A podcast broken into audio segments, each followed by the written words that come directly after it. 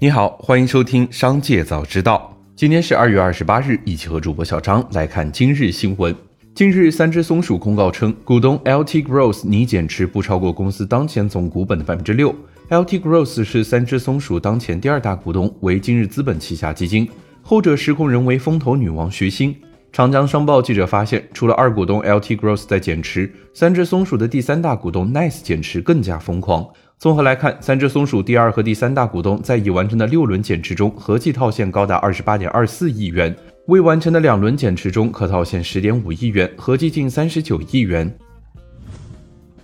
针对江淮未来工厂停产数日的传闻，未来汽车回应表示，工厂正常运转。有消息称，未来合肥工厂停产至少持续到本月底，具体何时开工，目前还无法确定。紧接着，再让我们一起来关注企业动态。近日，知名瑜伽连锁机构梵音被曝拖欠员工工资，不少门店闭馆停业，消费者退费困难。对此，梵音瑜伽老板饶秋玉通过朋友圈发文宣布停业整顿，并表示会通过不同方式偿还欠款。据报道，二零二一年华夏银行的朱江获得的薪酬为一百九十四点八万元，身为董事长的李明吉薪酬是六十七点八一万，行长关文杰的薪酬是六十二点四万。不过，珠江并不是行内最高薪。担任董事长秘书的宋继清获得了年薪二百五十四点一万元，位居第一。二零二三年开年以来，华夏银行福州分行、福州长乐支行就因多项违规，合计被罚九十万元。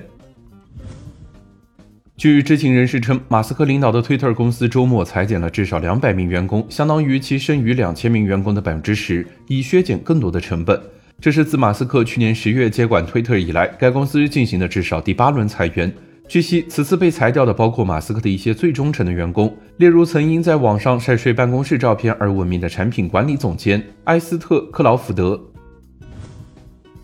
由于看好中国经济长期增长前景和消费市场潜力，多家美国大型企业近期表示计划继续扩大在华业务。快餐连锁巨头麦当劳去年在中国新开了七百家门店，而且今年计划再开九百家，这是该企业在美国本土计划新增门店数量的两倍以上。咖啡连锁巨头星巴克计划在二零二五年之前在中国新开三千家门店。二月二十六日，一网传视频引发网友关注。视频显示，深圳坂田生态科技园一辆疑似哪吒 S 新能源汽车在充电站忽然冒烟起火。园区充电站管理员陈先生表示，没有人员伤亡，已经妥善处理。哪吒客服对媒体回应称，如果车辆属于质量问题，肯定会质保，会给客户满意的交代。起火原因需等待后期出鉴定报告。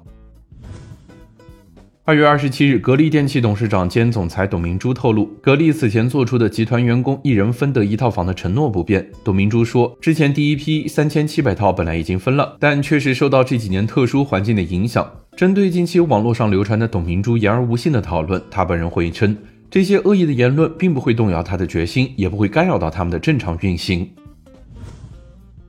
有消息称，比亚迪年内将推新品牌，内部代号为 F 品牌，和长城坦克三百一样，是一款越野车。比亚迪方面回应，F 品牌为比亚迪专业个性化全新品牌的内部代号，预计将于今年年内与大家正式见面。网传对标坦克三百等均为不实信息，相关信息以后续发布为准。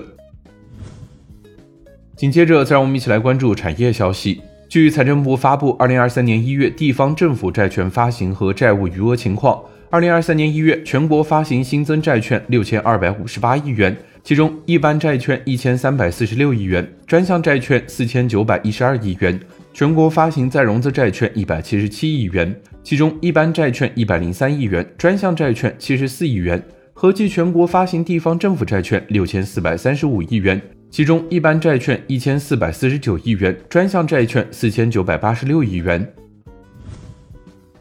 国家医疗保障局有关司负责人表示，此次改革的核心是用调整个人账户的划入方式来置换普通门诊的统筹报销。改革涉及利益调整，不少参保人划入个人账户的资金会有不同程度的减少，特别是考虑到我国各地区域发展不平衡，医保政策存在一定的差异，国家医保局会一直坚持稳步推进，努力处理好改革前后的政策衔接，逐步实现改革目标。相关研究和统计显示，生活方式改变、环境因素等导致不孕不育率出现上升趋势。我国已有近百分之三的婴儿通过辅助生殖技术降生。与此同时，生育困难群体面临着来自就医、经济、家庭和社会的多重压力。专家呼吁进一步完善辅助生殖配套政策法律体系，并加强科普，防止技术被滥用。以上就是今天商界早知道的全部内容，感谢收听，明日再会。